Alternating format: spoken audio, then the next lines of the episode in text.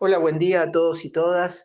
En política internacional seguimos hablando de la guerra entre Rusia y Ucrania o la invasión rusa a Ucrania, como quieran llamarle, y mm, el presidente de Ucrania, Zelensky, que acaba de anunciar que empezó la batalla decisiva por el Donbass porque Rusia em, continúa con sus bombardeos y con su avanzada en esa región del este de Ucrania que, recordemos, es, eh, ocupa, digamos, es habitada históricamente por eh, rusos, por personas de nacionalidad rusa, digámoslo así, pero ciudadanía ucraniana, gente que se siente rusa, que habla ruso y que eh, vive dentro de las fronteras ucranianas. Recordemos que la nación rusa tiene más de 1100 años, que nació en, en Kiev, que nació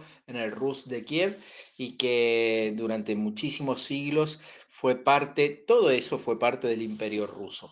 Eh, a partir de la revolución comunista de 1917, se creó una entidad política llamada Ucrania. Recién en 1917 se creó Ucrania eh, por impulso de Lenin y más adelante de Stalin, y mm, que a partir de la caída de la Unión Soviética estalló, estallaron algunas diferencias que se mantuvieron más o menos dentro de la convivencia civilizada hasta el golpe del 2014.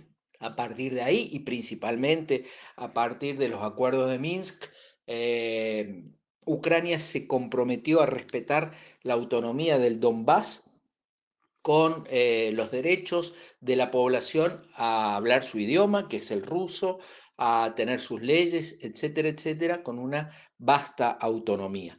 Autonomía como tienen muchos países europeos. Sin embargo, Ucrania nunca respetó esa autonomía, siguió siendo un país centralizado, unitario, y ese es uno de los puntos mm, detrás del cual está el ataque y la invasión de Rusia a Ucrania. Ahora ha comenzado la batalla final, quizás después de esta estrategia de Rusia de invadir Ucrania, asolar, quizás em, acosar Kiev, la capital, y luego abandonarla, retirarse de Kiev para concentrar sus fuerzas justamente en el Donbass. Y así, eh, digamos, cercar eh, a los militares ucranianos, como por ejemplo están haciendo en el puerto de Mariupol. Por eso mm, no es de extrañar y es parte de las denuncias de Zelensky, el presidente ucraniano, de que Rusia quiera o intente en el futuro cercano, eh, luego de ganar esta batalla, como se prevé, eh, un corredor territorial que le dé continuidad hasta la península de Crimea. Veremos, mientras tanto, eh, son horas cruciales, no solamente en Mariupol, sino también en otras ciudades del Donbass. Un abrazo para todas y todos, hasta la próxima.